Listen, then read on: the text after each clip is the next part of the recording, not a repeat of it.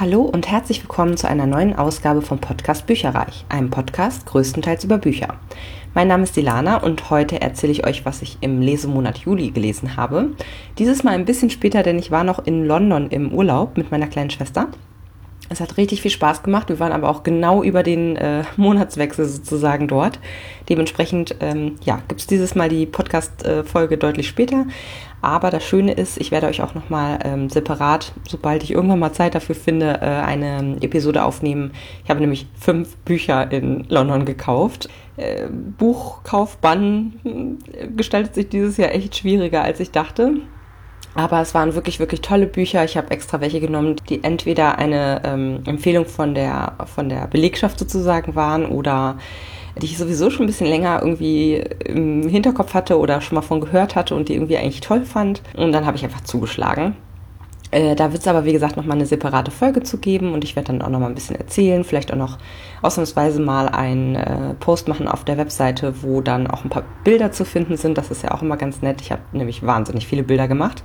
Es war eine ganz, ganz tolle Reise. Ich war ähm, das erste Mal in London. Ich muss sagen, es war auch ganz schön trubelig. Also es waren unfassbar viele Menschen immer auf den Straßen und immer laut. Also ich bin wirklich super froh, dass es in Hamburg nicht so laut ist, obwohl ich hier eigentlich schon an der Ecke wohne, wo es jetzt auch nicht gerade leise ist, aber es ist wirklich ein himmelweiter Unterschied. Das sind so die beiden Kritikpunkte, die ich habe, aber alles andere war ganz, ganz toll. Also die Architektur, wie das alles dort aussieht, ist ja echt der Hammer. Also dieses gewachsene, dieses historische, es ist irgendwie richtig, richtig schön gewesen. Wir haben uns richtig viele verschiedene Sachen angeguckt und ich mir dann, wie gesagt, auch noch ein paar Buchläden ähm, Wetter war größtenteils ganz gut, nur am ersten Tag, genau als wir ankamen, war total stürmisch und hat uns ständig irgendwie den Regen ins Gesicht geschleudert. Aber ja, wir hatten eine tolle Zeit und äh, haben alles abgeklappert, was man so als Tourist machen muss. Und ja, jetzt bin ich wieder hier und erzähle euch erstmal, was ich im Juli gelesen habe. Zuerst bin ich gestartet mit einer Art Readathon, also einem Lesemarathon äh, an einem Wochenende, wo ich alleine war und ähm, habe dort zwei ganze Bücher geschafft und ich glaube ein halbes noch beendet sozusagen. Naja, auf jeden Fall ähm, hat das super viel Spaß gemacht. Ich habe versucht, ähm, innerhalb von drei Tagen 21 Stunden, also einen Halbmarathon sozusagen, äh, mit Lesen und mit Sachen rund ums Lesen zu verbringen. Ähm, was mir sehr gut gelungen ist, es gibt davon einen, oh, hier fährt jetzt irgendwas vorbei. Ja, es gibt dazu jetzt einen Vlog der auf meinem YouTube-Kanal ist. Wenn ihr also bei YouTube einfach Podcast Bücherreich eingebt, ähm, dort findet ihr auch meine Podcast-Folgen, falls ihr sie jetzt gerade über was anderes hört. Dort gibt es sie theoretisch auch mit Standbild. Normalerweise nutze ich diesen Kanal halt einfach nicht und dann habe ich jetzt tatsächlich doch einen Vlog dann auch daraus gemacht aus diesen ähm, 21 Stunden und habe mich ein bisschen selber begleitet sozusagen. War auch mal eine ganz interessante Erfahrung und das hat echt gut geklappt. Ich habe allerdings da rein mitberechnet sozusagen alle Zeiten, die ich für den Podcast was gemacht habe. Und da ich die letzte Episode, also oder irgendeine Episode zumindest aufgenommen habe in der Zeit ähm, und die geschnitten habe und Fotos gemacht habe und so, dann war das dann insgesamt doch, äh, ja, auch, hat glaube ich ein gutes Drittel oder so äh, eingenommen von diesen 21 Stunden. Und der Rest war nur in Anführungsstrichen Lesezeit. Ähm, dementsprechend waren es, wie gesagt, auch nur, nur zwei oder zweieinhalb Bücher.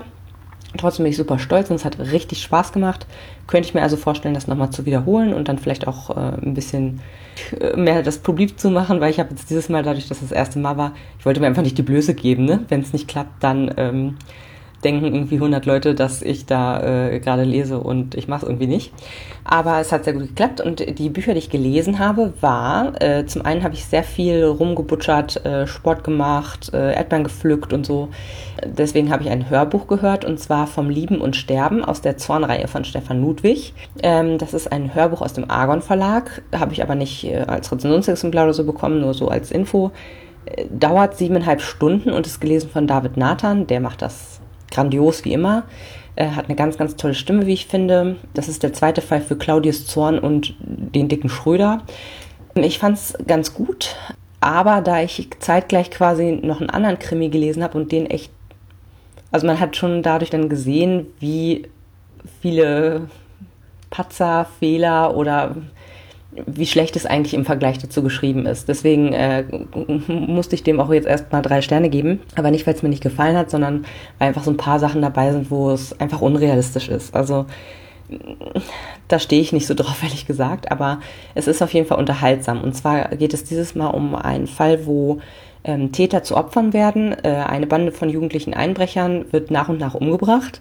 Und äh, ja, man fragt sich natürlich, was ist da jetzt der Hintergrund? Wer ist der Mörder? Ist das einer aus den eigenen Reihen? Ist das einer, eine Vertrauensperson irgendwie aus dem näheren Umfeld?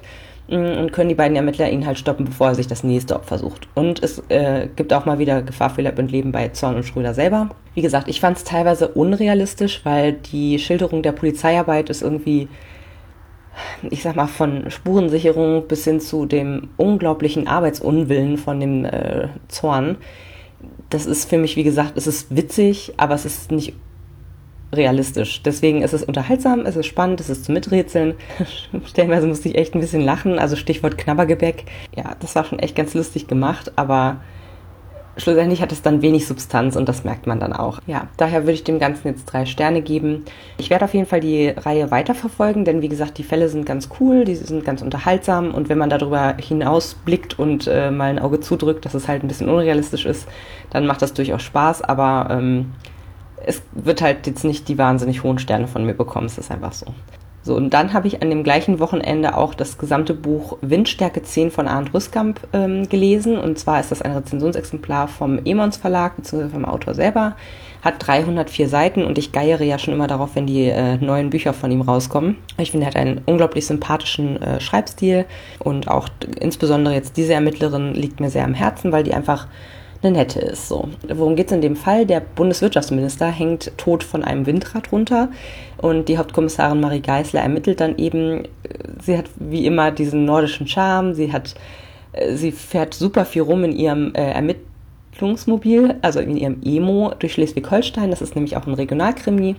Ähm, ja, das ist eben ein umfunktionierter Wohnwagen, den äh, sie dann eben für ihre Ermittlungen nutzt. Das ist, was immer total lustig ist, weil sie fährt echt von, von Höchstchen auf Stöckchen. Und ich glaube, wenn man sich dort, oder ich kenne mich ja nicht so gut dort aus, aber man kennt so langsam schon einige äh, Stadtnamen und so weiter und das ist eigentlich ganz, ganz cool gemacht. Und ich glaube, wenn man von dort richtig kommt, dann ist es noch besser.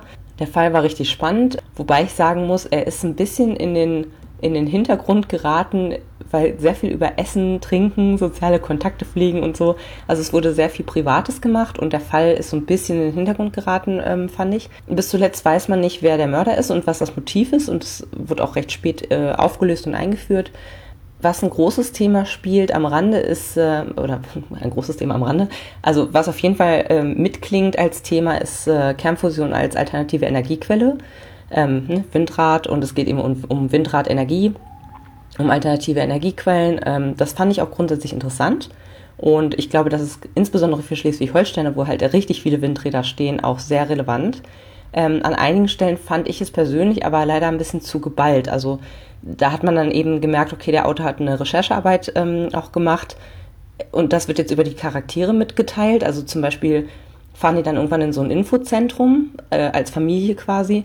Und danach geht es halt vermehrt um Energie, wie viel Energie geht jetzt aus dem Kühlschrank raus, weil ich ihn geöffnet habe, irgendwie, wie ist die Ökobilanz von Rasenmähern, äh, was ist der Unsinn und Sinn von Kaffeekapseln und so auch so äh, Bekehrung von Plastiktütenbenutzern im, im Supermarkt, Eigenversorgung durch Ho Hochbeete und so. Also es hat sich sehr gemehrt. Also es war mir eigentlich fast ein bisschen zu viel, weil das kannte ich halt aus den vorigen Büchern nicht. Das heißt, es war sehr offensichtlich, dass das sozusagen das Thema des Buches ist, ähm, dass sie dann auch natürlich ein bisschen drüber nachdenkt, ist ja klar. Aber wie gesagt, ich fand es einfach insgesamt bisschen zu viele Themen da rein verpackt. Ähm, und das passt halt nicht zum bisherigen Verhalten der Charaktere und auch zu deren Gedankenspiel üblicherweise. Ich glaube, ein bisschen weniger dosiert hätte es mir besser gefallen. Was ich wiederum echt gut umgesetzt fand und äh, dazu hatte mich Arndt auch äh, um meine Einschätzung gebeten. Ein alter Kollege von Marie bereitet sich in diesem Buch eben äh, oder befindet sich im Endstadium des Krebses und bereitet sich aufs Sterben vor in diesem Buch, ähm, inklusive Hospiz und Grabauswahl im Ruhewald und so, also was sie halt gemeinsam machen. Ähm, er involviert sie halt sehr stark und er, weil er halt sonst kaum irgendwie Familie und Freunde hat. Mm, und er hatte gefragt, ob ich das irgendwie als störend oder irgendwie unpassend empfinde, aber fand ich ehrlich gesagt nicht. Also ich fand es sehr gut. Ähm, es war äh, schön sachte reingearbeitet, würde ich sagen. Es fügte sich harmonisch einfach in die Geschichte ein und ähm, das passte auch so ein bisschen zu der Persönlichkeitsentwicklung von der Protagonistin, weil genau solche Dinge kommen eben auf jeden irgendwie einmal zu. Also äh, gerade mit irgendwie Eltern oder Großeltern pflegen in einem bestimmten Alter kommt man um sowas halt einfach nicht mehr drum rum und deswegen fand ich es eigentlich ja sehr passend und auch wie gesagt recht dezent eingearbeitet. Ähm, fand ich also sehr gut. Und äh, ja, insgesamt wird, wie gesagt, dieses Mal viel aus Maries Privatleben und ähm, Berufsleben abseits von dem Fall quasi erzählt. Ähm, sie entwickelt eine Schwärmerei für ihre Freundin, die Gerichtsmedizinerin, wird dann auch ein bisschen eifersüchtig, als äh, die sich dann auf ein Date begibt irgendwie und eigentlich ist sie aber glücklich verheiratet. Also ich bin gespannt, wohin das führt, ehrlich gesagt, weil der Konflikt wurde schon im letzten Buch so ein bisschen eingeführt, wenn ich mich richtig erinnere. Mal sehen, wo das weiterhin hinführt.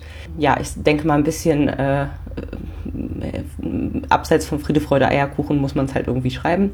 Und was ich sehr, sehr cool fand, wollte ich noch erwähnen, ähm, das Danish String Quartet wird hier mehrfach erwähnt. Das ist irgendwie klassische Musik neu interpretiert. Und das finde ich immer toll, weil ich lasse das dann immer beim Lesen laufen. also wenn ich irgendwas äh, genannt bekomme, irgendeine bestimmte Band oder irgendwas, was Musikstück oder so, was da jetzt gerade läuft, dann versuche ich das eben auch äh, parallel, während ich das auch lese, dann halt äh, laufen zu lassen. Dann finde ich, kann man sich besser reinfühlen. Vielleicht hat der Autor oder die Autorin das dann in dem Moment auch zum Schreiben benutzt irgendwie und hat das dann gehört.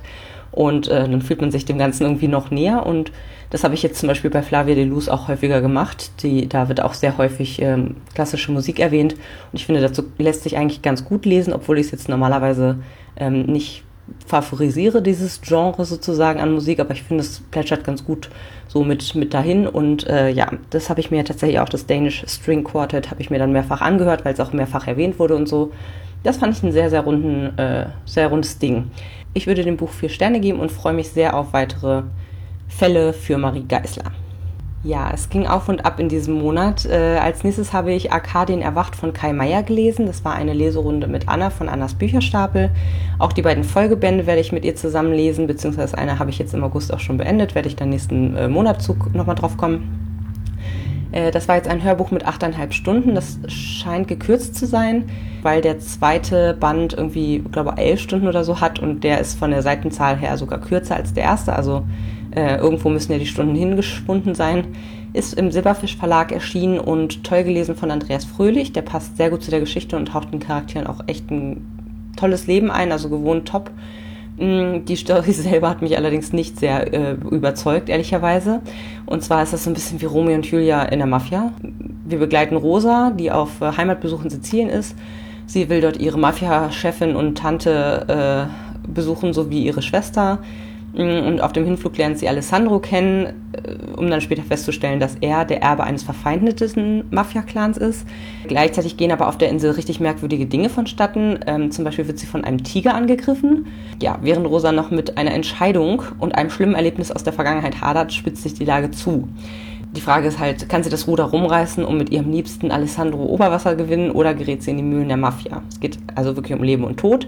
Es war auch spannend, aber es war wirklich Insta-Love, also sofort, die müssen sich im Grunde nur einmal angucken, schon sind die total verliebt. Sie kennen sich auch erst drei Tage und äh, äh, haben mehr Loyalität zueinander als zu ihren Familien dann schlussendlich. Also es ist einfach nicht gut entwickelt worden, die Beziehung zwischen den beiden. Ähm, ich hatte auch echt Schwierigkeiten reinzukommen, weil der Anfang sehr abrupt ist und Rosas Charakter selber ist auch sehr spröde, spröde, gefühlskalt. Wahrscheinlich soll sie irgendwie cool dargestellt werden, aber ich finde sie einfach nur ein bisschen merkwürdig, ehrlich gesagt, kann das nicht so ganz nachvollziehen. Ähm, die Handlung, wie gesagt, war spannend, aber teilweise auch mega unrealistisch und unglaubwürdig auch ziemlich brutal und effektascherisch, muss ich sagen. Also da werden echt Leuten irgendwie die Kehlen durchgebissen und keine Ahnung was. Also äh, ja, äh, ja. Und dann finde ich es noch echt blöde, muss ich ganz ehrlich sagen, dass das so oder fast schon rassistisch, dass sobald äh, sie ist eine New Yorkerin, aber ihre Familie kommt aus Sizilien und sofort ist es natürlich die Mafia. Äh, ja, weiß ich nicht. Finde ich ehrlich gesagt ein bisschen kurz gedacht oder wie auch immer. Also klar, wenn dann dort wahrscheinlich, aber äh, das wirkt so, als wären echt alle Sizilianer irgendwie Maf Mafiosi. Also weiß ich nicht, kann ich so nicht unterschreiben, glaube ich. Also ich habe dem Buch nur zwei Sterne gegeben. Anna hat es besser gefallen. Äh, trotzdem möchten wir natürlich beide wissen, wie es weitergeht. Ja, die Schreibe an sich ist auch ganz passabel. Also werden wir halt die nächsten beiden äh, Folgebände auch lesen. Wie gesagt, Band 2 habe ich schon gelesen, fand ich jetzt auch nicht viel besser. Aber den dritten gebe ich mir jetzt auch noch. Und dann habe ich ein ganz tolles Hörbuch gehört, und zwar Hand aufs Herz von Anthony McCartan. Ich hatte bisher noch nie was von ihm gelesen, glaube ich. Ja, bin ich mir relativ sicher. und hatte mich tatsächlich so ein bisschen in die Geschichte verliebt, weil Achso, ich fange erstmal an. Also es ist ein Diogenes-Hörbuch mit 6 Stunden 18 Minuten, auch relativ kurz, gelesen von Rufus Beck. Der macht das echt gut, der verstellt die Stimmen. Er hat auch, ähm, manchmal gibt es so ein Megafon, was irgendwie benutzt wird. Dann hat er das, hört sich das auch so an, als würde er gerade durch ein Megafon sprechen. Und es ist auch so, dass Dialoge manchmal von einer von links und einer eher von rechts kommt, also dass sozusagen auch damit gespielt wird. Und es geht um Personen, die bei so einem, kennt ihr diese Wettbewerbe, wo man die Hand ans Auto oder an einen Neuwagen äh, legen muss und derjenige, der am längsten seine Hand drauf behält, gewinnt dann das Auto später. Die ist ganz interessant. Ich dachte, das wäre so voll bekannt, diese Art von, von äh, Wettbewerb, aber irgendwie die Hälfte der Leute, die ich darauf angesprochen habe oder von denen ich davon erzählt habe, waren so, Hä, was? Sowas wird gemacht, das wusste ich gar nicht. Deswegen, ähm, ja, also ich kannte es schon vorher und das war auch das, was mich angesprochen hat. Also es geht wirklich darum, wie sind die sozialen Strukturen in so einer Art Wettbewerbssituation, wo man, ja, wo es ans Eingemachte geht, wo es halt eigentlich ein Wettbewerb ist und äh, ja, du halt äh, durchbeißen musst, aber gleichzeitig sind es halt einfach auch andere Menschen um dich herum, wo man irgendwie fair bleiben muss und so. Also es ist äh, wirklich sehr, sehr cool gemacht.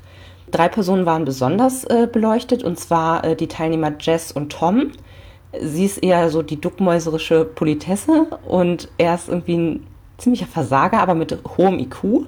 Und er glaubt einfach, ihm stünde alle Erfolg und das gesamte Glück der Welt zu. Also der ist echt ein bisschen merkwürdig, der Typ. Und äh, er nimmt auch kaum Blatt vor dem Mund. Also der sagt auch jedem irgendwie gerade heraus, was er denkt, auch wenn es nicht höflich ist. Was auch eben dazu führt, dass er nicht erfolgreich ist, obwohl sie mir zusteht, weil er ist ja da ganz toll und so intelligent und so. Ähm, dann auf jeden Fall den Veranstalter, der halt das Autohaus besitzt, äh, Hedge heißt der. Also der ist auch total vom Misserfolg äh, irgendwie verfolgt. Er hat eine Geliebte und aber auch eine, eine, große Familie. Für was entscheidet er sich? Das weiß er nicht so genau. Ähm, es ist, hat ein echt schlecht laufendes Geschäft, was kurz vorm äh, Ruin im Grunde steht. Äh, er ist total in seinem Leben gefangen. Das sind so die drei Hauptpersonen, die beleuchtet werden.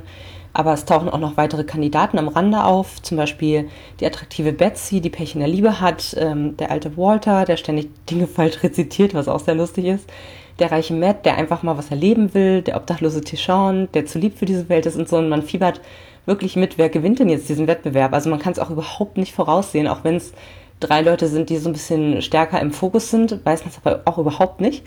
Es ist immer wieder eine Überraschung, wer als nächstes irgendwie ausscheidet und warum.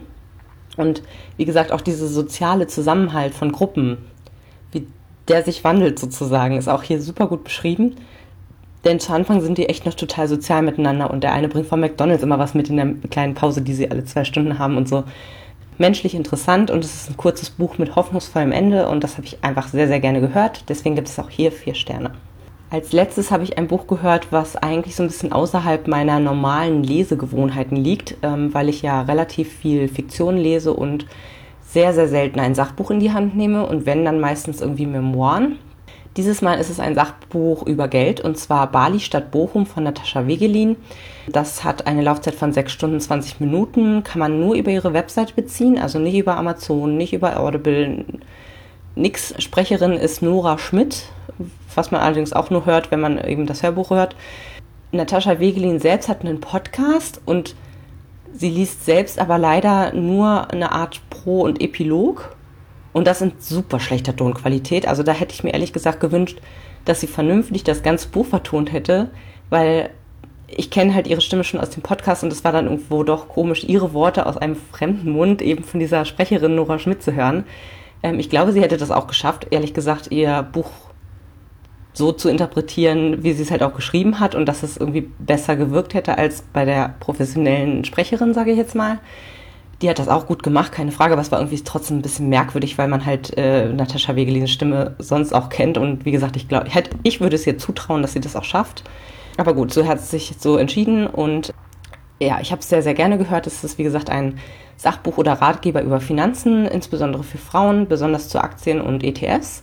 Ähm, ich habe halt vor einigen Monaten ein Interview mit ihr beim Deutschlandradio gehört und äh, ja, folge ihr seitdem oder habe auch allgemein äh, beschäftige mich mehr mit dem Thema Finanzen und mit Investments und Sparen und so weiter, weil ich tatsächlich äh, lange Jahre eigentlich gar keinen Plan hatte, was ich machen soll und äh, vor allen Dingen auch äh, viel auf, oder was heißt viel auf Pump gekauft, aber so mal einen Kredit aufnehmen, wenn er 0% hat oder so. Oder halt auch mein Auto habe ich jetzt auch über einen Kredit halt ähm, finanziert und der ist jetzt seit Anfang des Jahres ausgelaufen und ähm, dementsprechend habe ich keine Schulden mehr in Anführungsstrichen. Und das ähm, bewirkt halt einfach, dass man sich nochmal Gedanken macht, bin ich mit der Altersvorsorge gut aufgestellt? Was kann man da eigentlich machen? Was sind so meine mittelfristigen oder langfristigen Geldziele und so? Und ähm, ja, da hat mir dieses Buch, beziehungsweise eigentlich ihre Podcasts vorweg schon äh, sehr gut geholfen. Und äh, ja, finde ich einfach eine super spannende Sache. Da beschäftigen sich halt nicht wahnsinnig viele Menschen mit, aber gerade mit ETFs kann man da einiges reißen. Jetzt bin ich aber direkt vom Thema quasi schon halb abgekommen. Also äh, es gibt eine Facebook-Gruppe übrigens von ihr, wo Frauen auch beitreten können. Madame Moneypenny heißt sie im Internet. Kann man sich mal angucken, wenn ihr darüber äh, auch was erfahren möchtet. Das Buch, muss ich auch sagen, ähm, kann ich sehr empfehlen, insbesondere für Leute, die vielleicht sich noch gar nicht mit dem Thema beschäftigt haben. Ähm, es erklärt alles sehr gut. Es erklärt auch, ähm, also gerade, ich sag mal, für Anfängerinnen, die sich halt das erste Mal mit der Materie beschäftigen, ist es sehr gut. Ähm, ich habe es mir in erster Linie wegen des Bonusmaterials gekauft. Es gibt eben äh, noch mehrere Excel-Tabellen, wo unter anderem eben äh, ja, verschiedene Weltportfolio-Varianten äh, quasi aufge listet äh, werden. Es gibt halt irgendwie ein öffentlich verfügbares Weltportfolio nach ähm, Gerd Kommer. Der ist so ein bisschen der ähm, Guru in der Hinsicht und sie hat jetzt noch weitere Aufteilungsvorschläge für unterschiedliche Ziele und Lebenslagen so äh, mitgeliefert, was ich ganz praktisch fand halt, ähm, weil ich, wie gesagt, schon ein bisschen weiter fortgeschritten bin, weiß, dass ich da ähm, rein investieren möchte und ähm, ja, hat auch ein paar Beispiel-ETFs und so weiter genannt. Also für den Preis, ich glaube, es hat irgendwie elf schlag mich tot, 11 bis 15 Euro gekostet, weiß ich jetzt gerade gar nicht mehr. Ja, also es ist auf jeden Fall vieles doppelt, was gratis verfügbar ist. Dabei, daher wäre es für mich echt sinnvoller gewesen, das Buch erst zu hören und danach halt einfach nach weiterem Mehrwert auf der Webseite zu suchen. Aber wie gesagt, gerade für Leute, die sich damit noch gar nicht befasst haben, finde ich es einen super guten äh, Ratgeber. Ja, es gibt irgendwie Grundbegriffe der Börse, die erklärt werden, Status quo der Finanzen, die ähm, rausgesucht werden, Haushaltsbuch. Dafür gibt es alles Vorlagen, aber auch eben eine Erklärung, warum man nicht nur aufs Tagesgeldkonto oder halt nur aufs Girokonto setzen sollte, dass eben die Inflation mit äh, 2% pro Jahr ungefähr ähm, halt im Grunde dein ganzes Geld auffrisst. Also wenn du normal auch auf einem Tagesgeldkonto, sind ja auch meistens die Zinsen unter 1% pro Jahr. dementsprechend, wenn du 2% Inflation hast und unter 1% Zinsen, wenn du es überhaupt anlegst, so, ja, kannst du dir ausrechnen, dass es halt im Grunde keine sichere Bank in dem Sinne ist, sondern wirklich äh, der Geldwert aufgefressen wird. Die Börse hat im Schnitt ähm, in den letzten 28 Jahren 8% Rendite pro Jahr. Kann man sich ausrechnen. Ne? Also es ist tatsächlich natürlich äh, ein wenig risikoreicher, als wenn man es halt fest anlegt oder als wenn man es aufs Tagesgeldkonto macht. Äh, aber es lohnt sich, also es ist eigentlich alternativlos, so ihre These, weil schlussendlich äh, wird es sonst eben aufgefressen durch die Inflation. Ja, und auch die, der Weltmarkt erholt sich immer wieder. Also trotz irgendwelcher Weltkriege oder so, ähm, ja. Es wird mit geschildert, dass sich Spekulieren echt nicht lohnt, dass man auf passives Investieren durch ETFs setzen sollte. Je nach Ziel, zum Beispiel in dem Fall geht sie halt stark auf Altersvorsorge ähm, äh, ein, beziehungsweise auch auf den Fall, dass du sozusagen äh, durch ein passives Einkommen, was eben deine Zinsen nur sind, dann irgendwann leben kannst. Was ich persönlich jetzt, das ist so, so ein, ich finde, das ist eher so das Mecker, was vers versprochen wird. Also für mich wäre das jetzt nicht unbedingt. Ich mag arbeiten, aber ähm, für andere, die sich vielleicht irgendwie ein Aussteigerleben vorstellen, mag das vielleicht interessant sein. Naja, aber da muss sich jeder äh, seine eigene Strategie irgendwie zurechtlegen. Ich hätte zum Beispiel eher mittelfristig gerne eine Immobilie spare, daher ähm, auf ein Tagesgeldkonto. Aber ich habe tatsächlich auch festgestellt, dass ich noch eine Rentenlücke habe, die ich auch noch schließen möchte und äh, werde mich da wahrscheinlich dann zuerst drum kümmern und dann wirklich den Rest sozusagen in Richtung Immobilie stoßen. stoßen. Wobei man wird eh gucken in ein paar Jahren, wie es äh, mir dann damit geht sozusagen, ob das dann weiterhin mein Wunsch ist oder nicht, denn man muss da eigentlich äh, echt vieles bedenken, was auch gegen eine Immobilie spricht. Aber ja, das wird jetzt weit. Auf jeden Fall ist es, ähm, wird dort sehr, sehr gut beschrieben, wie man einen ETF-Sparplan zum Beispiel beginnt, der für die Altersvorsorge verwendet werden kann, man wirklich langfristig ähm, hält, also Buy and Hold heißt die Strategie. Ja, und wer sich mit dem Thema nach diesem Buch irgendwie angefixt ist und dann noch ähm, näher mit beschäftigen will, ich werde wahrscheinlich einen kostenpflichtigen Online-Kurs von Zendipo machen. Der wirkt sehr interessant und auch sehr hands-on, also dass man wirklich auch so machst du es, so kann du, kannst du es machen dass man wirklich auch Tipps, äh, konkrete Tipps irgendwie mit rauskriegt. Auch bezüglich von Themen, die äh, Natascha Wegelin hier jetzt nur am Rande äh, gestriffen hat, zum Beispiel Rebalancing oder wie ist es dann später, wenn du das äh, auszahlen lassen möchtest. Ja, für Einsteiger ist dieses Buch, wie gesagt, sehr zu empfehlen. Für mich war es interessant, unterhaltsam und dementsprechend würde ich ihm vier Sterne geben. Und dann kommen wir zur gefürchteten Subhöhe. Also Ende des Monats Juli hatte ich 81 Bücher. Das ist genau dieses eine Buch ähm, Windstärke 10, das eben weggekommen ist. Letzten Monat hatte ich nämlich äh, 82 Bücher. Ich habe zwar welche in London gekauft, aber da das erst im August zählt, wird das nächste, nächsten Monat auf einmal richtig hochschnellen. Insbesondere deswegen, weil ich auch extrem viele Rezensionsexemplare Ende August erwarte. Dementsprechend wird das nächste, nächsten Monat ganz, ganz anders aussehen. Und bei den Hörbüchern dürfte ich 142 haben. Ähm, das sind minus eben diese vier, die ich ähm, jetzt gehört habe diesen Monat, wobei ich dazu sagen muss, ähm, dass ähm, Bali statt Bochum, weil das halt nirgendwo gelist gelistet ist, kann ich das auf Lovely Books auch nicht hinterlegen. Dementsprechend war das von Anfang an halt nicht mit dabei. Also letzten Monat hatte ich 145, weil ich eben, also eigentlich 146, aber da ich das halt nicht hinterlegen kann, das Buch äh, ist offiziell quasi nicht existiert auf der Plattform, ähm, konnte ich das eben, äh, ja, sind die 146 quasi äh, versteckt gewesen. Also drei offizielle Bücher äh, gelesen und das vierte war jetzt eben das, was nicht richtig reinzählt, dementsprechend von 145 auf 142, indem ich vier Bücher gelesen habe. Mega kompliziert, egal, also 142, da ist es jetzt also extrem runtergegangen, was mich sehr freut. Äh, und ich muss auch sagen, im Urlaub habe ich auch einiges gelesen. Also ähm, es geht voran, obwohl ich jetzt echt ein bisschen geschockt bin, wie viel doch dazugekommen ist. Aber macht nichts, ähm, das gönnt man sich mal. Und jetzt äh, werde ich mich äh, weiterhin daran machen, hier alles auf Hochglanz zu bringen. Nach dem Urlaub ist das ja immer ein Gehässel mit irgendwie Waschen und Aufhängen und keine Ahnung was alles und wieder ankommen. Aber äh, ja, da freue ich mich auch schon drauf und Jetzt werde ich erstmal los und wir hören uns beim nächsten Monat, beziehungsweise, äh, wie gesagt, irgendwann mache ich auch nochmal eine, einen London-Rückblick und freue mich darauf. Bis dann. Tschüss. Informationen zu allen Büchern, über die ich heute gesprochen habe, findet ihr auf meiner Website www.bücherreich.net mit UE. Ihr könnt dort oder auf Facebook unter www.facebook.de slash podcastbuicherreich in einem Wort durch mit mir in Kontakt treten. Meine E-Mail-Adresse lautet buicherreich@gmail.com. Wenn ihr diesen Podcast über iTunes abonniert habt, würde ich mich riesig freuen, wenn ihr mir eine 5-Sterne-Bewertung hinterlasst. Dies ist ein privater Buch-Podcast, in dem ich nur meine eigene private Meinung wiedergebe. Wenn mir ein Buch oder Hörbuch kostenlos zur Verfügung gestellt wird, kennzeichne ich es entsprechend auf meiner Website.